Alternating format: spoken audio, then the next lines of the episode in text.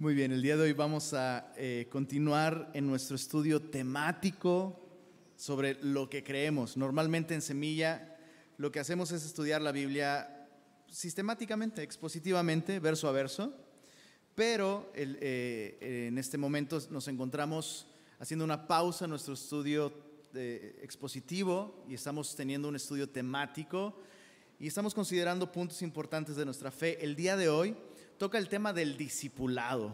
Discipulado es un tema importantísimo en la vida cristiana y el Señor quiere darnos entendimiento acerca de qué es. Me gustaría comenzar leyendo Lucas capítulo 9, aunque nuestro estudio va a estar en el capítulo 14. Quisiera que me acompañaras a Lucas 9. Leemos los versículos 23 y 24 y después eh, nos vamos poco a poco estudiando este tema. Lucas 9, versos 23 y 24, palabras de Jesús, dice así. Y decía a todos, si alguno quiere venir en pos de mí, niéguese a sí mismo, tome su cruz cada día y sígame. Porque todo el que quiera salvar su vida, la perderá y todo el que pierda su vida por causa de mí, éste la salvará. Señor, gracias por tu palabra. Te pedimos, Señor, que tú nos ayudes el día de hoy a comprenderla. Te rogamos que tú nos des un corazón abierto, que tú alumbres los ojos de nuestro entendimiento también, Señor, para ver con claridad este llamado que tú nos haces al discipulado, a la vida cristiana, Señor. Y te rogamos, Señor, como siempre, que tú bendigas este tiempo en tu palabra y lo pedimos en, tu nombre, Señor Jesús. Amén. Amén.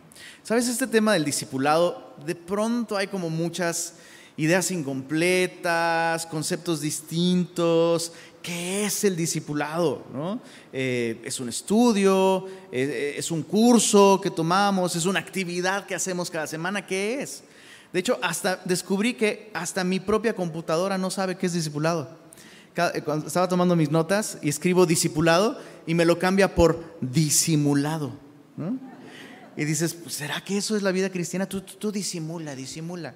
No, el discipulado, eh, va, para ponerlo en términos muy sencillos, y eso es lo que vamos a estudiar el día de hoy, para eh, estudiarlo en términos sencillos, el discipulado es el proceso largo por medio del cual tú y yo seguimos a Cristo todos los días mientras somos transformados. Es así. El discipulado es un estilo de vida. El discipulado es prácticamente es la vida cristiana. De hecho, Dietrich Bonhoeffer le llamó al discipulado el seguimiento de Cristo. Y sabes, no, no puedo ponerlo en términos mejores que esos. El discipulado es prácticamente el estilo de vida que sigue a Jesús. Es la persona que reconoce que aún no lo ha alcanzado, que aún tiene cosas que aprender. La persona que se ve a sí misma como una persona que sigue necesitando tomar la decisión de seguir a Jesús, de imitar su ejemplo y de ir detrás de él. Eso es lo que vamos a ver el día de hoy en Lucas capítulo 14. Jesús describió el discipulado eh, eh, en términos muy sencillos y ahí vamos a ver justo esto. ¿Qué es un discípulo? Cuáles son los términos y condiciones del discipulado y finalmente cuál es el resultado o el propósito del discipulado. Pero veamos el primer punto, ¿qué es un discípulo? Y acompáñame ahí a Lucas 14, verso 25 y 26. Dice así, grandes multitudes iban con él y volviéndose les dijo, si alguno viene a mí y no aborrece a su padre y madre, y mujer, e hijos, y hermanos y hermanas, y aún también su propia vida, dice, no puede ser mi discípulo. Leamos el verso 27. Y el que no lleva su cruz y viene en pos de mí, ¿qué dice? No puede ser mi discípulo. Verso 33. Así pues, cualquiera de vosotros que no renuncia a todo lo que posee, no puede ser mi discípulo. ¿Te das cuenta cómo Jesús pone términos y condiciones para poder decir soy un discípulo de Cristo? Y es interesante en qué momento Jesús hace esto. Dice el texto que grandes multitudes venían detrás de él. Y es justo en este momento de mucha popularidad de Jesús que pareciera como que Jesús se da cuenta, perdón por la expresión, pero es como, mucha gente dice que está siguiéndome, algo no me cuadra. ¿No? O sea, como que esto es una cuestión más de popularidad que de conciencia, como que esta multitud está entusiasmada con lo novedoso de un carpintero que enseña con una autoridad que los fariseos no. Como que está de moda esto de seguirme. Creo que tengo que volver y desanimarlos un poco. No, no tanto desanimarlos. Yo soy una mala persona. Jesús no querría desanimarnos. Desanimarnos a seguirlo de un modo descuidado e inconsciente, sí. Pero más bien advertirlos. Jesús ve esta multitud que en el verso 25 nos dice, iban con él. ¿Qué de malo hay en eso? Pero Jesús dice, no, sí podría ser malo si me están siguiendo en sus términos y no en los míos. Así que dejémoslo claro. Y es entonces que Jesús comienza a definir sus términos y condiciones. ¿No te parece interesante que eh, cualquiera de nosotros si viéramos grandes multitudes venir con Jesús, diríamos, ay, qué padrísimo, gloria a Dios? Pero Jesús dice, no, es importante que esto no sea una cuestión emocional, superficial. Es importante que cada persona que me sigue entienda la decisión que está tomando. Y justo meditando en esto, en cómo en este momento de Lucas Jesús realmente era popular, la gente estaba como ansiosa por verlo, escucharlo, era novedoso. De pronto recordé que hace algún tiempo vi en un canal, en un programa de televisión abierta, de esos de chismes, no me preguntes por qué, porque eso sería entrar en chismes. Pero estaba viendo en ese programa la noticia de una personalidad del mundo del espectáculo que aparentemente se había convertido al cristianismo. Y así se me grabaron las palabras del conductor. Dijo, ah, pero está de moda eso de ser cristiano. Literal fueron las palabras del conductor. Está de moda eso de ser cristiano. Y sabes qué, me dolió tanto porque lo pensé y dije, sí es cierto, está de moda. Y justo estaba, como estudiando todo esto, recordando esto, y leí el, comentario de Eugene Peterson, dijo lo siguiente con respecto justo a este fenómeno, ¿no? de que a veces grandes multitudes parecen interesarse en Jesús, pero no hay una decisión real. Él dijo lo siguiente, dijo, nuestra capacidad de concentración, ha sido condicionada por los avisos comerciales de 30 segundos de duración. Nuestro sentido de la realidad ha sido arrasado por las versiones condensadas de 30 páginas. En un mundo semejante, no es difícil lograr que una persona se interese en el mensaje del Evangelio. Lo que es terriblemente difícil es mantener su interés. Millones de personas de nuestra cultura toman la decisión de entregar su vida a Cristo, pero existe un espantoso índice de abatimiento. Muchos afirman que han vuelto a nacer, pero la evidencia de un discipulado cristiano maduro es poco, es poca. En nuestra clase de cultura todo se puede vender, incluso las nuevas sobre Dios, siempre y cuando tenga un envase fresco y novedoso. Pero cuando éste pierde su frescura, va a parar a la basura. Existe un enorme mercado para la experiencia religiosa en nuestro mundo, ¿sabes? Ay, sentí bonito, las luces, el ambiente, todo eso. Sin embargo, hay poco entusiasmo por la adquisición paciente de virtud y muy poco interés en inscribirse para el extenso aprendizaje de aquello que las generaciones anteriores de cristianos llamaban santidad o discipulado. Es, es fácil de pronto creer que estamos siguiendo a Jesús, siguiendo un impulso superficial, buscando mejorar nuestra vida. Y pareciera que Jesús está viendo en la multitud que está siguiéndole en este capítulo esa misma actitud. ¿no? Por eso es que Jesús voltea y dice, hey, si alguno viene a mí, si alguno viene en pos de mí. Y Jesús define en primer lugar qué es un discípulo. Un discípulo es alguien que sigue a Jesús. Así de sencillo. Así de sencillo. Un discípulo es alguien que va detrás de Jesús. De modo que el discípulo se, se, diferencia del alumno en que el alumno se compromete con un programa de estudios, el alumno se compromete con una institución, con un objetivo, ¿no? Y mientras él cumpla con sus horas de clase en el aula, eh, todo está bien. Pero eh, una vez que sale del salón, su relación con el maestro no, no afecta su vida en lo absoluto. Pero un discípulo, un discípulo no está comprometido con un programa de estudios o con una institución o con los tres tomos de navegantes. Un discípulo está comprometido con la persona de Jesucristo para seguirle. Un alumno aprende en el aula, un discípulo aprende en la vida. Un discípulo sigue a Jesús. Por eso es que aún a sus propios apóstoles, a sus propios discípulos, Jesús les aclaró lo que leía, leíamos al principio. Si alguno quiere venir en pos de mí, niéguese a sí mismo, tome su cruz cada día y sígame.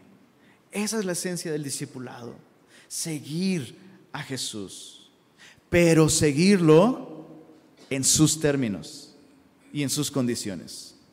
Vamos a ver cuatro términos del discipulado que Jesús pone aquí, cuatro condiciones para poder entonces llamarnos discípulos o, estar en el discipulado. La primera condición la vemos en el verso 26 de Lucas 14. Dice así, si alguno viene a mí y no aborrece a su padre y madre y mujer e hijos y hermanos y hermanas y aún también su propia vida, no puede ser mi discípulo. ¿Cuál es este primer término? Antes de sacar conclusiones equivocadas, y porque algunos pueden confundirse, me preocupa que otros se, alegren al ver esto. Dices, no, pues yo ya odio a toda mi familia, ya soy discípulo, ¿no? Nomás falta mi suegra. No, no es cierto. Por cierto, mi suegrita está aquí, está de visita. Y mis papás, suegrita. Les dije que no le aplaudieran. Qué bárbaros. Bueno, eh, ¿en dónde estaba? ¿Ya ves, suegrita, lo que me ocasiona? Sí, eso.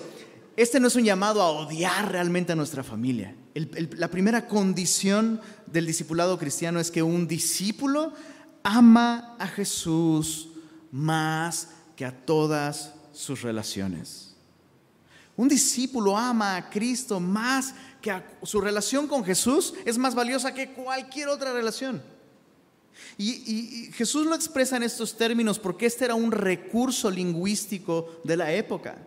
Eh, no es la única vez que aparece en la Biblia. La Biblia nos habla de, eh, por ejemplo, las esposas de Jacob, Raquel y Lea una amada, otra aborrecida. No es que aborreciera a la otra, es que amaba a una de tal manera que en comparación la otra pues era aborrecida. Lo mismo es con Jacob y Esaú. La Biblia dice, a Jacob amé, a Esaú aborrecí. No, no es que Dios odiara a Esaú, eh, es que amaba a Jacob de tal manera que en comparación parecía odio. Entonces es lo mismo.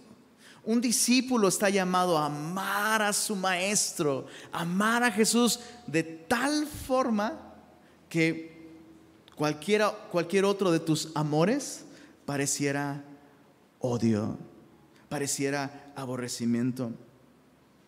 Algunos se confunden porque a simple vista pareciera, ¿no? Pues que la Biblia se contradice. ¿Cómo? ¿No? Dios me llama a amar a Dios eh, sobre todas las cosas llamar a, mis, a mi prójimo como a mí mismo y luego vengo y encuentro esto, pues sí, es que siendo bien honestos, uno de los principales obstáculos para seguir a Cristo justamente es la competencia de amores, nuestras relaciones, ¿no? Relaciones. Podemos desenfocarnos y podemos darle a otras relaciones. Y es peligroso porque no es pecado que yo ame a mi esposa. No es pecado que ame a mis hijas. No es pecado que ame a mis hermanos, no es pecado. Pero cuando les amo de tal forma que pongo en riesgo mi relación con Jesús, o les amo más que a Jesús. Eso, eso ya no está bien. Eso no es apropiado para un discípulo. Un discípulo debe amar más a Jesús que a cualquier otra persona y que cualquier otra relación. Lo bello de vivir esto es que si tú amas a Cristo y le das a Cristo el amor que Él merece, Él va a llenar tu corazón de su amor, de modo que vas a terminar amando mejor a aquellos que te rodean. Pero, pero eh, es un asunto de prioridades. Amar a Jesús por encima de todas las otras personas. El segundo término del discipulado, en el verso 27 dice, y el que no lleva su cruz y viene en pos de mí, no puede ser mi discípulo. El segundo término, la segunda condición es que el discípulo debe aborrecer su propia vida. Aborrecer su propia vida. Y otra vez, este, este no es un llamado a la vida emo. ¿no? me odio a mí mismo. Eh, ayer leía una publicación en Twitter que decía, que nadie arruine tu día. Es tu día. Arruínalo tú mismo. Y dice, sí, así vivo yo, me caigo mal, me odio, ¿no? No, no, no, no es un llamado a un eh, desequilibrio psicológico y mental, ¿no? Eh, no, de hecho, para alguien que realmente ha nacido de nuevo, para alguien que realmente ha recibido una vida nueva, ¿ok? La vida de Cristo, vida eterna, una vida nueva. Pues ¿cómo te lo explico? Tu propia vida es guácala. Es más, de hecho, un verdadero discípulo escucha esta invitación de Jesús a tomar su cruz para seguirle como la mejor de las noticias. O sea, es lo mejor que me puede pasar. Por fin morir a mí mismo. Gloria a Dios. Es justo eso lo que quiero. En, en palabras del apóstol Pablo, ¿no? Él decía, miserable de mí. ¿Quién me librará de esta horrible persona que soy? Y luego dice, Gracias doy a Dios por Jesucristo, que me ha dado un lugar en la cruz. Por eso es que Pablo mismo dice en Gálatas 2.20, con Cristo estoy juntamente crucificado y buenas noticias, ya no vivo yo, mas vive Cristo en mí. O sea, qué buena noticia. Si tú escuchas este llamado y dices, morir a mí mismo, ay, no sé, significa que no has no has comenzado la vida cristiana siquiera. Porque cuando has entendido que Cristo te ofrece su vida, o sea, es como cuando Jesús llamó a los discípulos, ¿no? Aquí tengo a este hombre que es Dios y tengo estas redes viejas y rotas. Este hombre que es Dios, redes viejas y rotas. Y me dice que le siga. Está difícil. No, no está difícil. No está difícil. Morir a nosotros mismos. Es el llamado del discípulo y es una excelente invitación. Es una buena invitación. Entonces, tiene que ver e-, esta condición con una actitud en la que el discípulo por fin entiende que en Cristo tiene algo mejor que lo que él puede conseguir por sí mismo, con sus propios planes, con sus propios deseos, con sus propios proyectos. Ya no, ya aborrece todo aquello que emana de sí mismo, no, no morbosamente, repito, porque ahora tiene algo mejor. Entonces es, es, esta actitud con la que nos vemos a nosotros mismos, ¿no? Cargar la cruz no significa, no sé, andar con cara larga. Hermano, ¿qué te pasa? Estoy cargando mi cruz. ¿Y qué es eso? Ando en manejando mi carro y no prendo el clima porque ando cargando mi cruz. No, Es una cuestión de entender, entender que hay una posibilidad para nosotros en Cristo de ya no vivir en nuestros términos. Bueno, primer término, amar a Jesús más que a todas mis otras relaciones. Segundo, aborrecer mi propia vida. Y esto con alegría.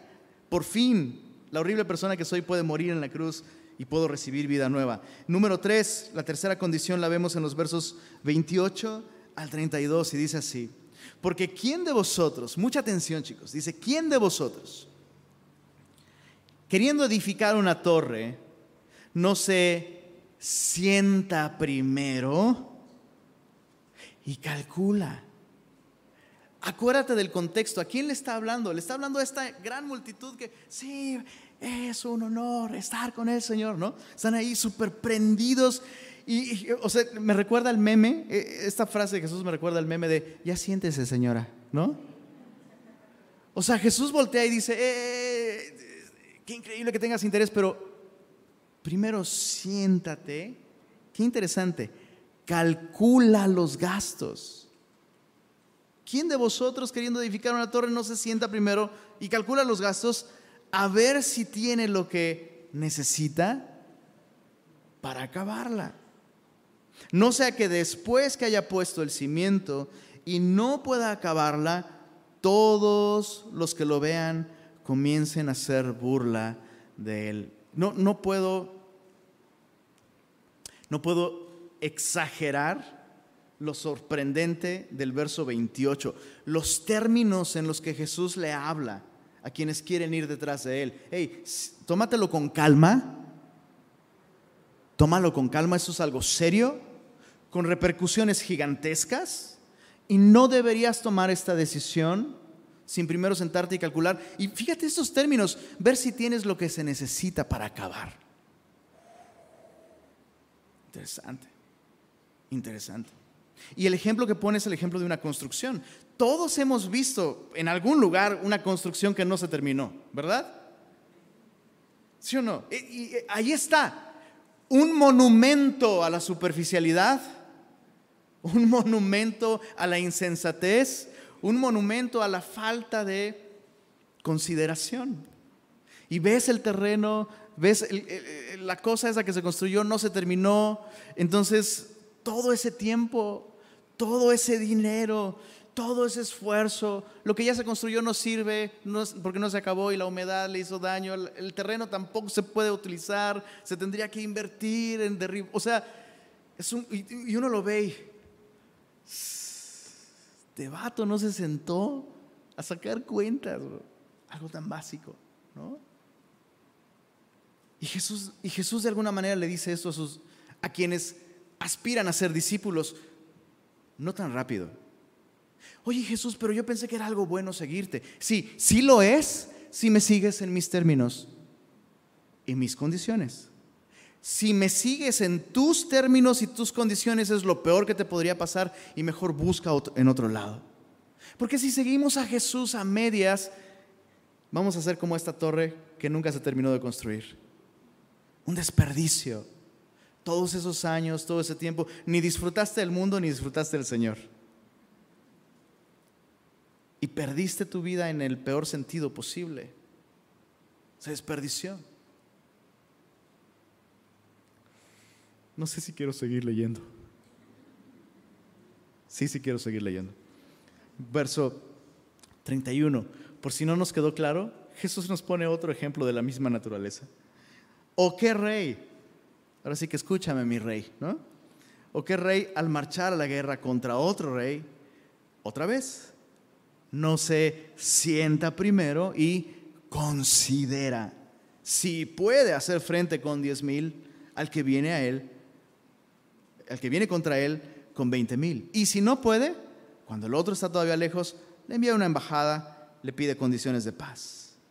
¿Qué es lo que Jesús está enseñando aquí? ¿Cuál es este ¿Cuál es este tercer término o condición para el discipulado? Estar conscientes y dispuestos del costo y el esfuerzo del discipulado. Estar conscientes del costo y el esfuerzo y estar dispuestos a pagar ese costo y a esforzarnos. Ahora, hay, hay algo importante aquí a comprender. La gente se confunde cuando escucha que la salvación es por gracia, ¿no? que la vida eterna la recibimos gratuitamente, lo cual es cierto. Pero entonces la gente no sabe qué hacer o a qué se refiere entonces este rollo de esforzarnos en la gracia, por ejemplo, ¿no? O perseverar hasta el final. Invitaciones que vemos en la Biblia. Entonces dicen, bueno, ¿es por gracia o yo me tengo que esforzar? Y sabes, la salvación es por gracia, pero el crecimiento espiritual el poder disfrutar de esa vida eterna aquí y ahora va a depender de que tú y yo caminemos con Cristo. ¿Se entiende? déjame ponerlo en esos términos, porque lo último que yo quisiera es que alguien saliera de aquí sintiéndose condenado, número uno, y número dos, que alguien de aquí saliera sintiéndose cristiano VIP, ¿no? Como, como, como si hubiera cristianos de primera categoría y de segunda categoría. Los cristianos de primera categoría, los discípulos y los otros, pues, eh. no, no es esto lo que está enseñando Jesús. Creo que la mejor manera de explicarlo es un bebé recién nacido y un adulto. ¿Cuál es la diferencia entre un bebé recién nacido y un adulto? No es una diferencia de valía, los dos son seres humanos, valen lo mismo delante de Dios. No es una cuestión de vitalidad, los dos están vivos, ¿verdad? Pero, pero, es una cuestión de madurez. La experiencia de uno con la vida para disfrutarla y valerse por sí mismo es diferente que la del otro, ¿no? Es diferente. Y es lo mismo con el discípulo. El discípulo es aquel que ha recibido vida eterna por gracia, pero ha caminado con Cristo, ha crecido, ha madurado, y entonces su vida no es un desperdicio como estos ejemplos. Su vida es efectiva para la causa de Cristo y disfruta de una relación con el Señor. Pero en el, caso del primero, pues el primero no puede ni sostener su cabeza, huele mal. Dices, qué analogía tan perfecta para cuando un cristiano apenas comienza, pero está vivo y vale lo mismo que la otra persona. Chicos, ¿sí tiene sentido? Entonces, la vida eterna le costó a Jesús su propia vida. Escucha esto. Pero a nosotros el discipulado nos cuesta la vida que Jesús nos ha dado a nosotros. En otras palabras, el costo del discipulado lo, puso Jesús mismo. el costo del discipulado lo puso Jesús mismo. Porque dices, bueno, me cuesta la vida. Sí, pues, pero es la vida que el Señor me ha dado. Es la vida que el Señor me ha dado. Por eso es que solo alguien que ha nacido de nuevo puede ser discípulo. Solo alguien que ha recibido a Cristo, solo alguien verdaderamente cristiano puede ser discípulo. Por eso es que eh, hay que evitar, hay que evitar el eh, error tan frecuente de pensar que alguien no cristiano necesita discipularse. No, no, no puede. No, no, ¿Cómo podría? necesitan hacer de nuevo primero. Bueno, entonces Jesús explica esto. Hey, tómalo, tómalo con seriedad. Calcula el costo. O sea, la salvación que yo te estoy dando es para que tú puedas invertir tu vida en mí hasta el final, hasta el último eh, eh, aliento de vida. El cuarto término y condición del discipulado lo vemos en, el verso 33. Solo para repasarlos, número uno, amar a Jesús más que todas mis otras relaciones. Número dos, aborrecer mi vida propia. No es algo mórbido, es una buena noticia. Odio lo que soy sin Cristo y eso tiene un lugar en la cruz, puede morir ahí. Número tres, estar consciente y dispuesto del costo. La salvación la recibo gratuitamente, pero el discipulado me cuesta. Entregar la vida que Cristo compró para mí, que Cristo me ha dado. Puedo entregar mi vida por eso. Y número cuatro, en el verso 30 33, em, dice así, así pues, cualquiera de vosotros que no renuncia a todo lo que posee, termina una vez más con esto, no puede ser mi discípulo. ¿De qué está hablando Jesús? Tengo que vender mi troca, y si tengo casa, vender la casa.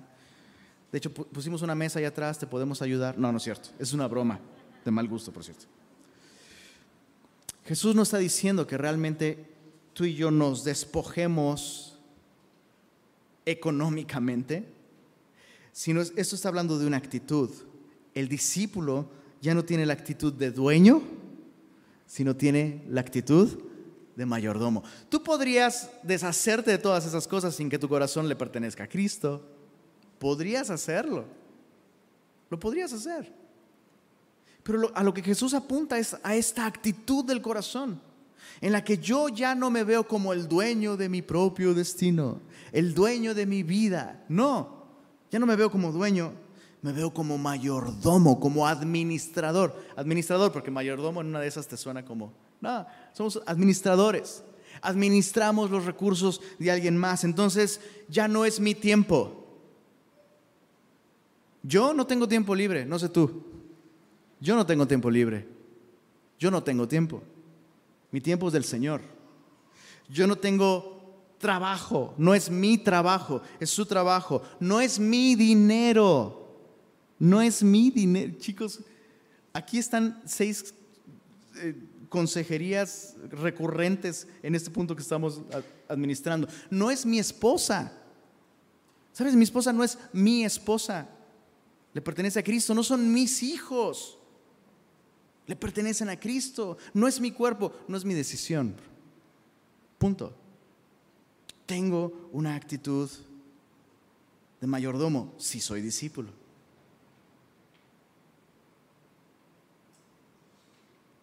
¿Cuál va a ser el resultado? Estamos procesando todos, ¿verdad? ¿Sí siguen ahí? Como en la película esta de Roma. No puedo, ya me morí. ¿No?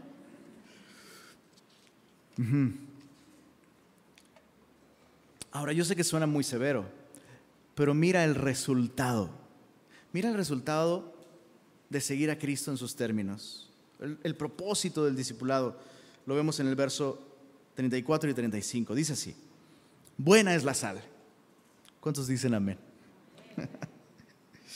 Mas si la sal se hiciera insípida, ¿con qué se sazonará? Ahora sí que, ¿con qué salas la sal?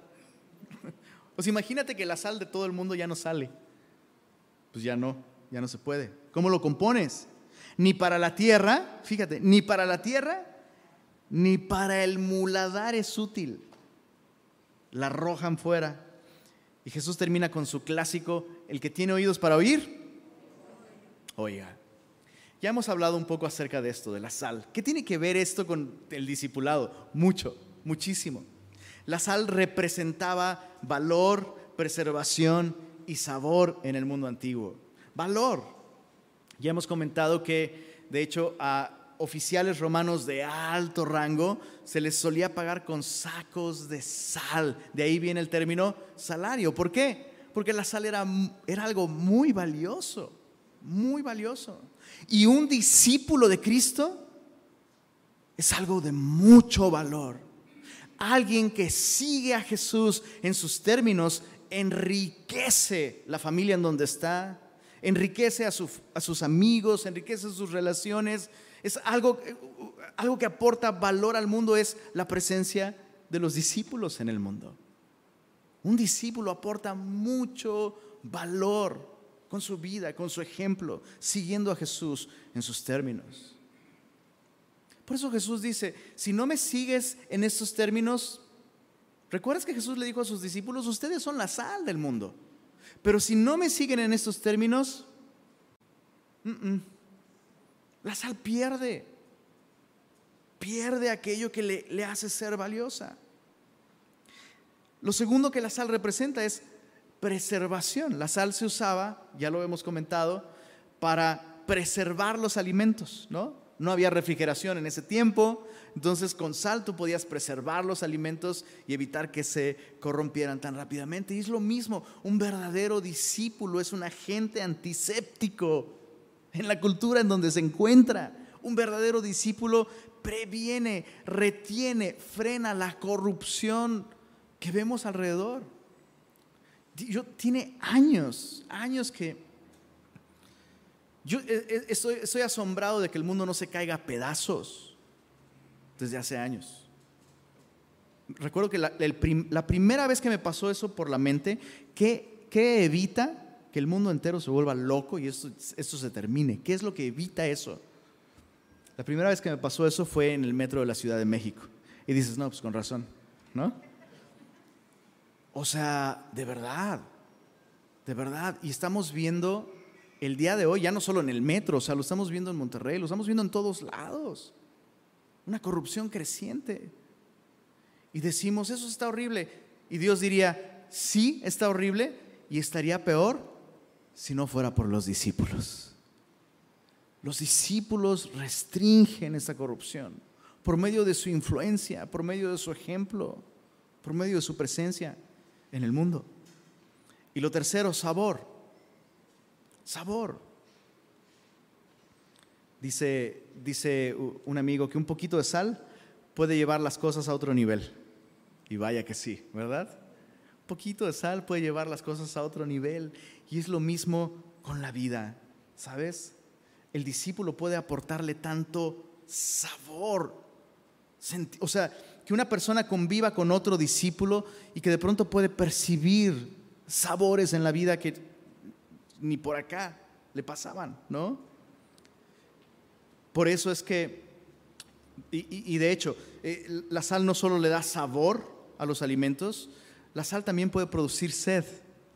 Y los cines lo saben, ¿verdad?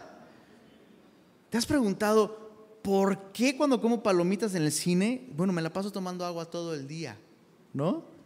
Pues porque extra sal, bro, extra sal. Y luego tienes que salir y comprar tu refresco en tu mini Rotoplas, ¿no? Vasos gigantescos. Un cristiano viviendo de esta manera puede provocar la sed de aquellos que no tienen lo que este cristiano tiene. Ese es el propósito del discipulado. Que nosotros seamos efectivos discípulos de Cristo, trayendo valor, preservación, sabor y sed al mundo que nos rodea. Terminamos leyendo Mateo capítulo 28. Dice así.